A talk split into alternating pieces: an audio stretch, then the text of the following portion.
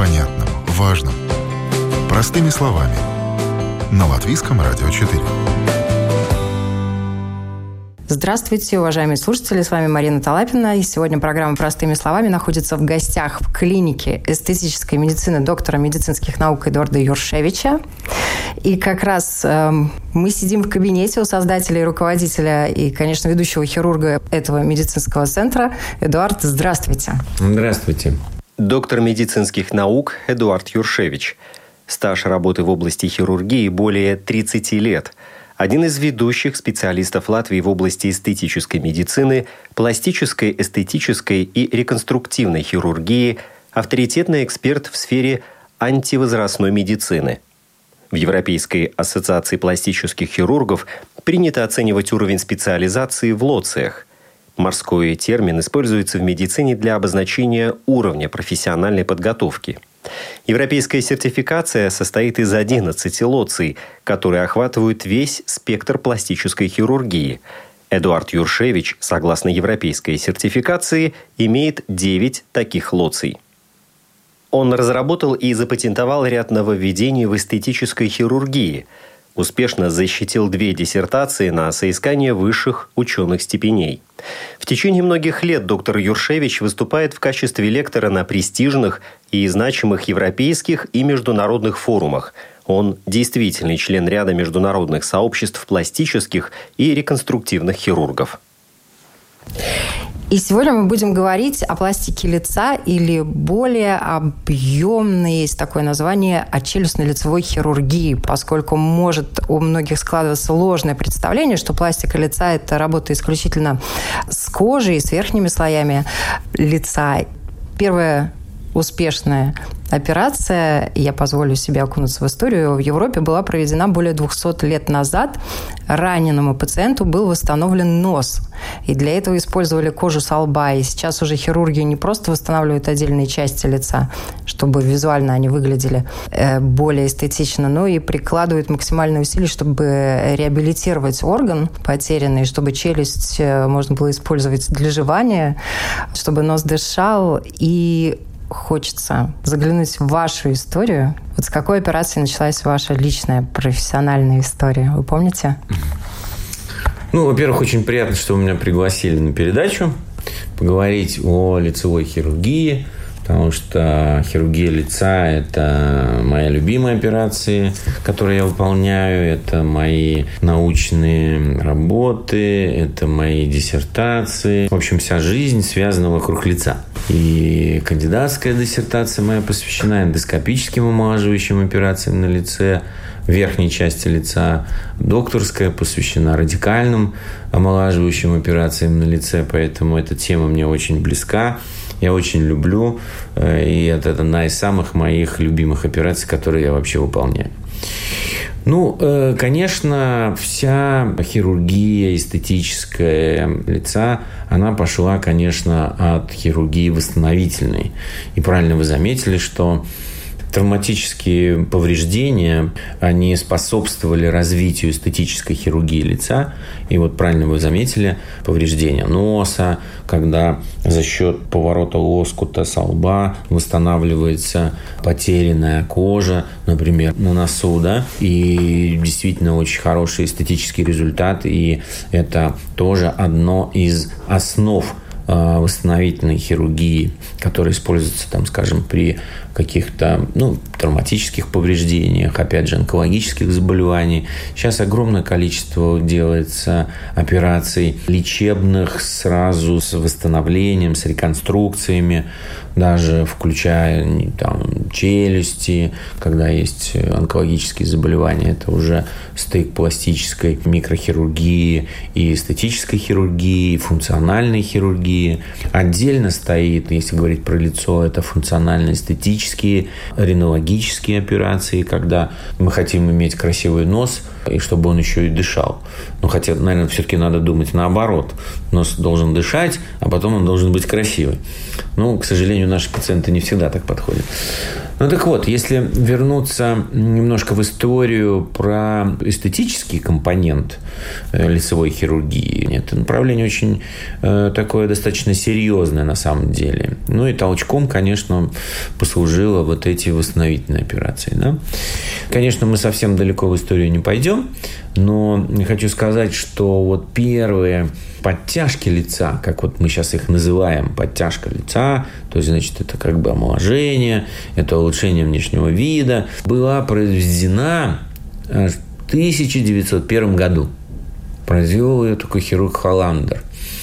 Первые публикации вышло в 1902 году. Опубликована первая зафиксированная научная статья о э, омоложении лица. Это, представьте, 1902 год. Первые фотографии пациентов до и после были опубликованы в 1920 году для сравнения. Вот, до операции и после операции. И существует огромное количество терминов – как называются эти операции. Ну, подтяжка лица, удаление морщин. Есть такая э, медицинская терминология. Это ретидоктомия. То есть, если говорить ретид, это морщины, удаление морщин. Так вот, этот термин был предложен в 1950 году. Такой хирург Майер предложил. И уже с этого времени достаточно регулярно выполнялись операции по ретидоктомии ну, если говорить про историю эстетической хирургии лица. Конечно, в основу вот современных операций легло огромный опыт э, восстановительных операций и Второй мировой войны, когда лицевых ранений было очень много, и послевоенное время как раз э, большое количество операций было сделано для восстановления вот этих э, жутких ран, ожогов. Э, мой вот дед, например, он тоже получил э, ранение во время Отечественной войны и был оперирован. У него было ранение части лица и восстановили очень хорошо. Единственное, он не видел одним глазом. И потом уже, когда стал хирургом, ну, занимался хирургией, уже лицевой хирургией, мне было очень интересно даже изучить, посмотреть, где же у него там все эти разрезы были сделаны. Но было сделано мастерски на самом деле челюстно-лицевые хирурги постарались, конечно, восстановили практически все лицо. Затем началась эра более глубокого изучения хирургических этих операций. И в 1966 году великий бразильский хирург Иво Питанги предложил методику плекации. То есть это было уже не только кожное иссечение кожи, как раньше делали, но и уже плекация. Это такое как бы э, изменение положения более глубоких слоев э, для того, чтобы длительность эффекта увеличилась от этого. Да? И это было тоже очень большой прорыв пластической хирургии лица. И вообще Иво Питанги – это гениальнейший хирург, который создал огромную школу хирургии. У него учились самые великие хирурги. Ну, некоторые до сих пор еще практикуют. Мне посчастливилось тоже видеть его в работе. Он был на одном конгрессе, проводил операцию. Было очень любопытно и почетно посмотреть э, метра, э, легенду, так сказать, наяву, как это все происходило в его руках. Затем, после 66 года, начали смотреть глубже, начали изучать анатомию более детально, анатомию именно хирургическую, анатомию именно в разрезе пластической хирургии, эстетической хирургии лица. И в 1974 году великий хирург Скок предложил термин щечная фасция. Щечная фасция – это то, что как бы у нас более глубоко в районе наших щек. Да? Это одна из тоже таких основных моментов, которые используются для эстетической хирургии лица. Ну и затем, если говорить про современный, совершенно современное представление анатомии лица э, с точки зрения эстетического компонента, великий Владимир Миц и Пейрони доказали, что существует некая система поверхностно-мышечная апоневротическая система лица, которая и ответственна за нашу внешность, она ответственна за хирургическую коррекцию, и назвали эту всю систему SMAS – так, на слуху, SMAS, SMAS, а что ж такое SMAS? Superficial musculoaponeurotic система. Поверхностно-мышечная апоневротическая система, которая включает в себя поверхностные мышцы, вот эту щечную фасцию, про которую Скуг говорил, круговую мышцу глаза, платизму, там, сращение, связки. То есть, это поверхностная система, которая находится под кожей, которая имеет свою систему кровоснабжения – и соединяется с более поверхностными слоями, там, сосудами, с глубокими слоями, связками. И вот этот смаз держится на связках. Связки прикреплены к костям. И вот когда связки растягиваются, когда поверхностно-мышечный аппарат лица становится более подвижен, и под силой гравитации он начинает опускаться с возрастом. Что мы и видим. И тогда появляются те изменения, которые мы хотим исправить. Это гравитационные изменения.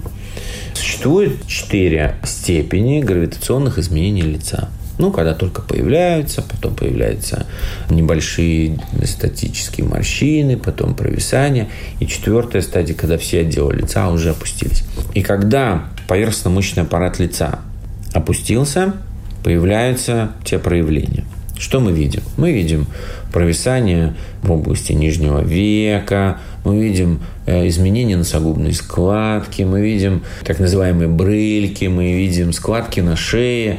Ну и, конечно же, нам это не нравится. Что мы делаем? Мы стараемся как-то это изменить становимся к зеркалу и начинаем моделировать свое лицо, как оно когда-то было. Подняли, посмотрели, да, нравится. Но, к сожалению, без хирургии невозможно провести радикальные вот эти вот э, изменения или перемещения этих тканей. Ну и тогда в дело вмешиваются хирурги. Пластические, эстетические. Ну, эстетические я не очень люблю этот термин. Эстетический хирург. Эстетическая хирургия – это такое маленькое-маленькое направление. Все-таки это лечебная операция. И опущение мягких тканей лица – это диагноз, это гравитационный птоз. Поэтому мы говорим о хирургическом лечении возрастных изменений мягких тканей лица. Это моя как раз-то докторская диссертация. И вот э, тут возникает вопрос, а по какой методике делать? Как сделать так, чтобы лицо сохранило свою индивидуальность, чтобы этот результат был длительный, чтобы восстановление было коротким, чтобы это было не опасно в конце концов. Здесь Методик было очень много предложено, от э, очень поверхностных, как раньше делали, на заре, так сказать, современного подхода иссечения кожи, да, потом методики начали усложняться, начали думать, ну, все-таки кожа маловато, потому что она быстро опять э, провисает. Надо, значит, работать на глубоких слоях. Опять же, Митц и Пейрони нам подсказали, что есть система, которую нужно подтянуть. Что делать с этой системой? Питанги сказал, что ну, можно там швы наложить, которые тоже держат, кстати говоря, очень неплохо.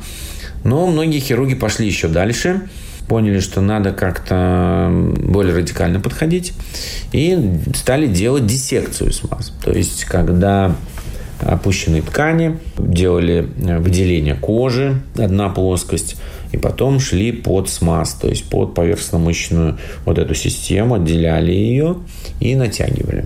Да, и фиксировали уже. Но э, делали несколько векторов. Один вектор ставили наверх, как мы это делаем перед зеркалом, один назад, как бы для шеи все хорошо. Но количество осложнений при вот таких методиках, когда делается диссекция смаз, то есть когда идут под поверхностно-мышечную систему лица, стало большим. С одной стороны, мы, да, получаем хороший, красивый результат, но риски высокие. А какие побочные эффекты? Ну вот риски – это повреждение нервов, там, гематомы, длительный послеоперационный период и так далее. Конечно, это были единичные, так скажем, случаи. повреждений. Но для каждого пациента этот единичный случай – это катастрофа. Ну, что делать, э, если так исторически говорить? Начали думать, ну что же, как-то надо что-то менять. Потом, значит, один из хирургов, а, это доктор Рамирес, предложил такую теорию. Он до сих пор ей пользуется, тоже его знаю хорошо. Мы с ним вели несколько мастер-классов даже вместе в свое время. Он предложил, значит, еще глубже идти там, где эти все мышцы прикрепляются к костям, то есть поднадкоснично идти.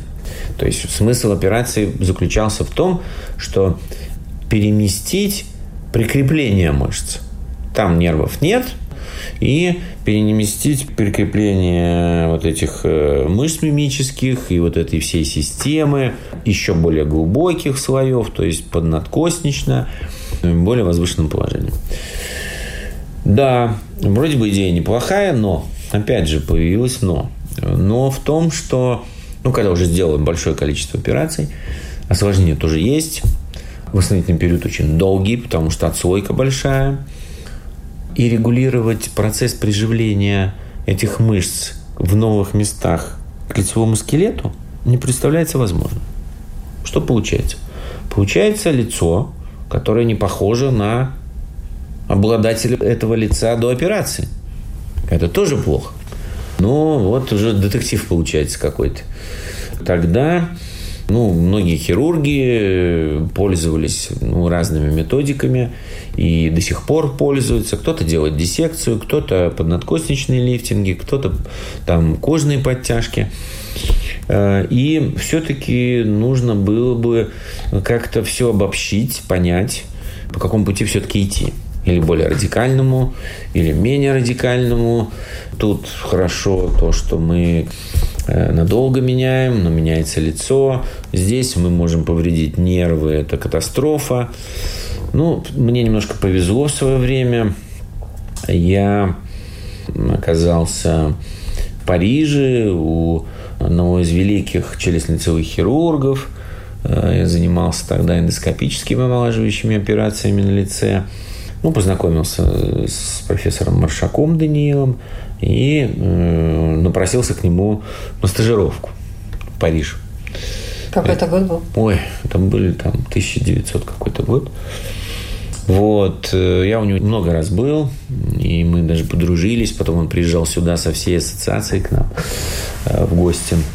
Ну и посмотрел, как он оперирует, потому что великий хирург, он действительно с мировым именем, и он блестяще работал. Мне повезло с ним работать. И Тогда я очень много понял вообще в подходах, э, так сказать, э, вот этой хирургии, потому что, знаете, как посмотрев одного, второго, третьего великих хирургов, да, в руках которых методики, ну, такие работают великолепно. Э, я видел, как оперируют Хамра, так сказать, это один из великих хирургов тоже современности, он еще практикует. И есть чем сравнить. Ну и в свое время значит, так получилось, что э, свои научные работы я делал за границей, не здесь. Работал я здесь, но наукой я занимался все-таки больше в Центре хирургии Академии наук в Москве, в России, потому что это головной институт хирургии, тогда еще Советского Союза, э, сейчас России. Вот. И у них, конечно, это академическая школа, подходы и, конечно, научная база очень серьезная. Руководил всей пластической хирургии, микрохирургии великий хирург Миланов, а, который вообще, наверное, один из первых таких, ну, знаете, как э, мировых признанных хирургов в современном, так сказать, понимании, который занимался микрохирургией, который занимался ну, реконструктивной микрохирургией и хирургией э, пластической. Ну вот, он был зам директора по науке.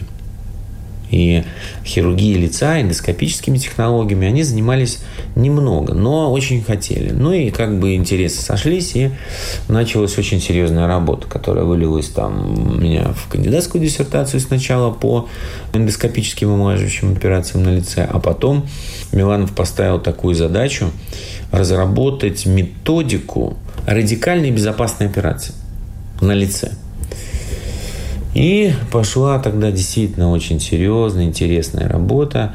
Мы очень много работали. Причем в разных странах мы работали, кто занимался этой. Но основным, так сказать, двигателем так получилось, что было поручено мне. И мы изучали ну, практически все методики, которые существовали на тот период времени, это 2000-е годы. И пришли к выводу, что ну, совсем глубокие лифтинги. Есть очень много подводных камней. Диссекция СМАС тоже много, э, так скажем, шероховатостей. Ну и разработали технологии органа сохраняющего лифтинга, который как бы лег в основу уже таким современным представлением об эстетической хирургии лица, когда сохраняется вся анатомическая структура, то есть не идет повреждение мышц лица, то есть поверхностно-мышечного аппарата лица. Сохраняются перфорантные сосуды, которые питают отслоенные лоскуты. И сохраняется лимфатическая система, которая осуществляет отток. Да, потому что любая хирургическая травма, она сопряжена с отеком. Да? То есть это и если посмотреть на лица там 15-20-летней давности подтяжек лица, какие они были после операции сразу и какие сейчас, то это совершенно разный, так сказать, э, внешний вид после операции. Вот. И вот эта технология легла в основу моей докторской и вот этого направления – и у вас уже есть запатентованные методики. Да. Достаточно много лет они уже существуют. Да, да, это и правда. по вашим методикам работают в разных да, центрах я, Европы. Да. И я, Наверное, не только Европы. Ну, понимаете, там, э, конечно, мы были одним из первых, да, и это было запатентовано. И эти методики подтяжки лица получили международные патенты. Они, кстати, вот там могу вам показать. Но они были запатентованы Центром хирургии Академии наук потому что вся работа такая научная шла там, но как авторы там были ну, группа авторов. Ну, из этих групп один из э, основных авторов был и я, что очень почетно. Ну и сейчас, конечно, операции по эстетической хирургии лица, если говорить, они идут по принципу сохранить. Да? То есть сохранить внешность, сохранить целостность анатомических структур, то есть вот этого смаз, как бы, да? Чтобы выглядело максимально естественно. Естественно, да. Но, кстати, вы над этим работали, по-моему, изначально. Ну, мы всегда так делали. То есть, эм, конечно, когда мы начинали, ну, конечно, мы оперировали по определенным методикам. Я делал и подкожные эти ретиноктомии, такие стандартные, делал диссекционные, когда мы делали диссекцию, разные вектора, э, делал по хамре композитный лоскут. То есть, понимаете, каждый хирург, который занимается, он э, всегда работает и над собой в том числе. Да? Ну и после того, когда мы все это дело обобщили, мы поняли, что ну, эта методика хороша вот в руках доктора Хамры, это Рамиреса, это там Питанги и так далее. И сделали что-то, знаете, такое э, более универсальное, чтобы даже молодые хирурги, которые начинают работать, пройдя, э, так скажем, специализацию э, по пластической хирургии, могли достаточно эффективно и безопасно для пациентов выполнять эти операции. Вот это была цель наша. И сегодня, да, я читаю там лекции, э, провожу мастер-классы. В основном это для постдипломного образования, которые и показывают ну, преимущества этих операций для молодых и даже не молодых хирургов. И э, могу вам сказать, что да, действительно это работает и работает хорошо. Сейчас у меня будет 30 э, сентября большой мастер-кадавр класс. в Первом Меде в Москве на аллеи жизни. Там есть инновационный центр обучения постдипломного, где мы проводим вот эти мастер-классы. Но в Италии сейчас не получилось, потому что там была вспышка ковида. В Банцано должен был быть такой достаточно большой конгресс. У меня там лекции по органосохраняющему лифтингу были. Ну, в общем, конечно, это очень интересно. Это очень серьезная научная работа, и это очень серьезная практическая работа. И, конечно, когда ты разбираешься в этих нюансах, э, когда ты понимаешь, что вот это в этом случае эта методика не так будет работать, это э, будет работать лучше. Конечно, это очень творческая, очень интересная работа. И пациенты, когда это понимают и чувствуют, конечно, это очень приятно. И когда тебя приглашают на какие-то очень большие конгрессы, прочитать э, лекции о этих методиках, это действительно очень приятно. Но сейчас очень многие хирурги работают по этой технологии в России, в бывшем Советском Союзе, э, в ближайших странах, потому что многие поняли, что слишком радикальная диссекция меняет лицо и риски просто возрастают – а выигрыша в эффективности нет, поэтому зачем рисковать. Поэтому это очень приятно, что хотя бы частью э, пользуются хирурги твоей работой, твоими разработками. Это очень приятно на самом деле. Вот. Но если говорить так дальше, то, конечно, этих операций выполняется много. Конечно, это действительно очень эффективно. А сколько ваш центр выполняет в год такого рода операций? Ну, вы знаете, это, конечно, коммерческая тайна. Бесспорно, да. Это сотни операций. Это сотни операций. Ну, вы должны понимать, что комплексное омоложение лица – это не час. Да? Я оперирую где-то 2,5-3 часа такую операцию. Некоторые хирурги это делают за 6 часов, некоторые за 8. Это тоже должны все понимать, что эти операции... Опять же, они делаются под общим наркозом. Конечно. Ну и представьте себе, там 6 часов подножки. Ну, 6 часов это не самое плохое еще э, время. Ко мне тут приезжал как-то несколько лет назад один очень известный хирург из Москвы, такой весь, мы сейчас говорим, инстаграмный, который там считает себя чуть ли не ведущим хирургом. Но это как бы его право, и каждый может в сферу своего воспитания, так сказать, э, делать все, что угодно, но я себе этого никогда в жизни не позволю. Но было очень интересно. Э, он вообще приехал не ко мне, а к моей коллеге, доктору Богдановой, учиться делать функционально-эстетическую ринологию. И когда он узнал, что мы работаем в соседних залах, он напросился в операционную, я говорю, ну, господи, пожалуйста. Значит, он стоял с секундомером. Он стоял секундомером и смотрел, сколько же у меня идет одна половина лица, а потом вторая. И он своей ассистентке говорит. А я слышу тихонечко, говорит, час 05. Ну ладно. Вторую сторону оперируем. Там час 03. Ну, я у него спрашиваю, говорю, слушай, ну, это долго или нет? Ну, он так как-то засмущался, говорит, ну, там, что-то такое поговорили, там переключились на какие-то хирургические аспекты. А потом я спрашиваю своего э, одного приятеля, он э, мой близкий товарищ, мы вместе, кстати говоря, в НЦХ э, этим занимались. Он был президентом общества пластических хирургов России тут последнее время, сейчас вице-президент. Я говорю, слушайте, скажите мне, пожалуйста, ну, о чем речь? Почему так там час 05? Я так и не понял, долго это или мало? Он говорит, да он говорит, лицо 8 часов оперирует. Я говорю, ну тогда все понятно. Конечно, это не на скорость операция, да, но, конечно, 8 часов это многовато. Есть операции, которые делаются в лицевой хирургии больше, когда нужно, ну, представьте себе, удалить опухоль, потом восстановить половину лица за счет каких-то костных структур, каких-то мягких тканей, когда пересаживается 2-3 лоскута одновременно, когда работает бригада хирургов – Конечно, это будет не два часа, да, это понятно. Так что хирургия, она увлекает, она очень интересна, но ее надо очень хорошо знать. И нужно очень понимать, что ты делаешь, потому что одинаковых лиц не бывает, одинаковых пациентов не бывает. Мы должны обязательно понимать эту индивидуальность, должен чувствовать, что человек хочет. Нужно его очень хорошо понять.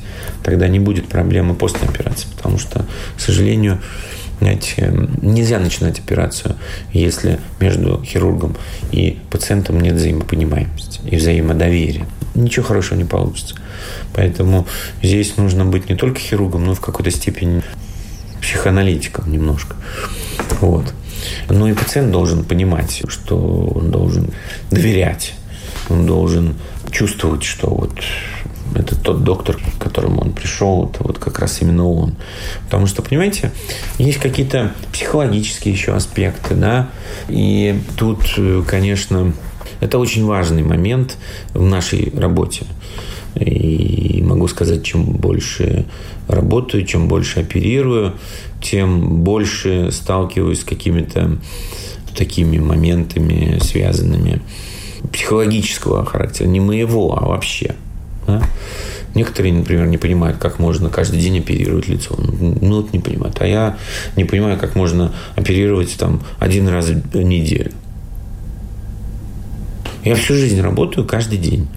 И если я в Риге, если я на работе, я не помню, чтобы у меня не было бы в день хотя бы одной операции. Ну, мне кажется, на самом деле, наоборот, это практика. Конечно. Это, да? это время... тренинг, это постоянно. Ведь это не секрет, что самые серьезные ошибки выполняются когда?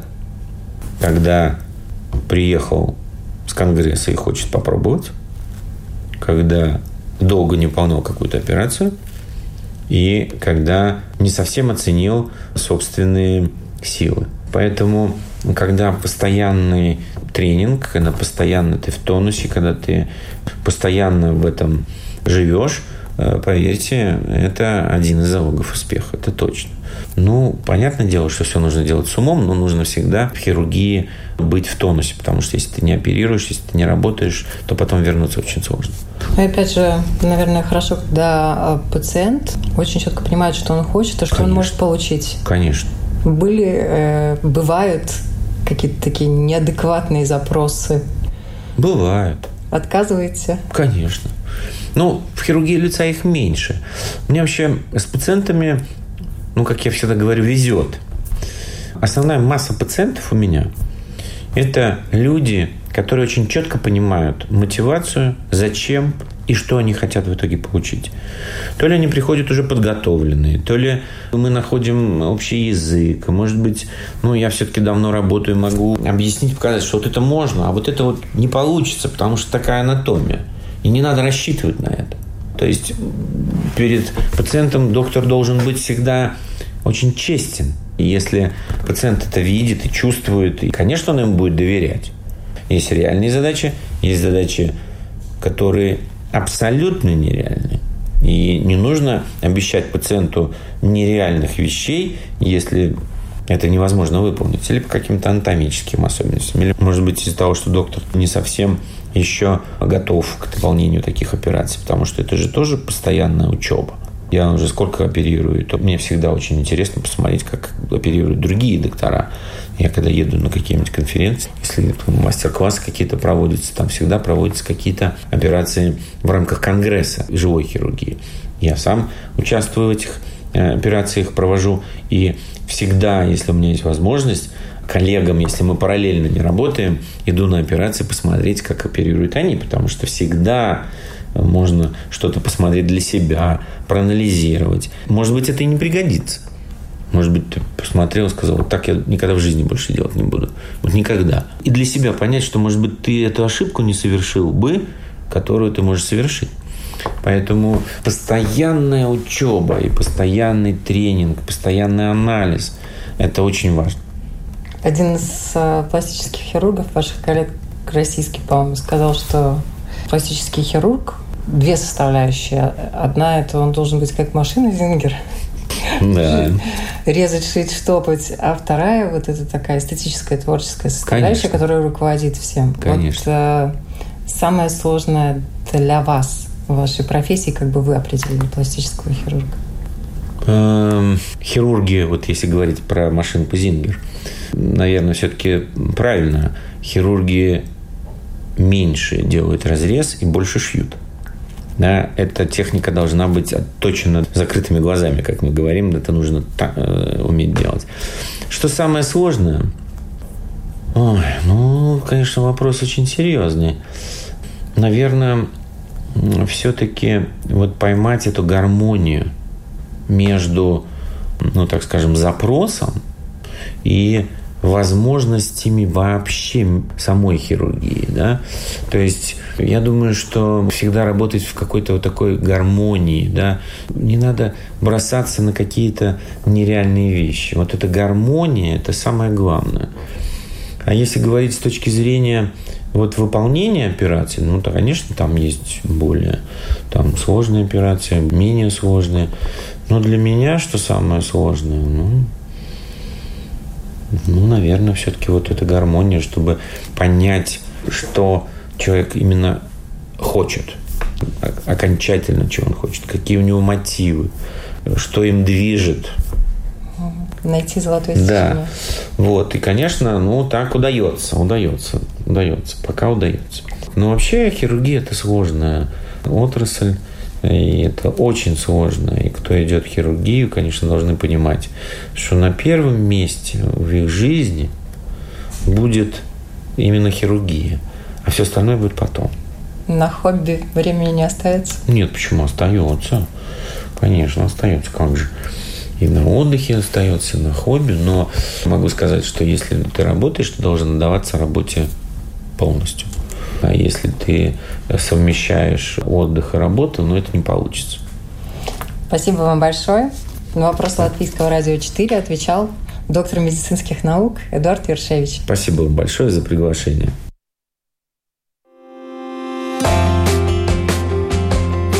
О новом, непонятном, важном. Простыми словами. На Латвийском радио 4.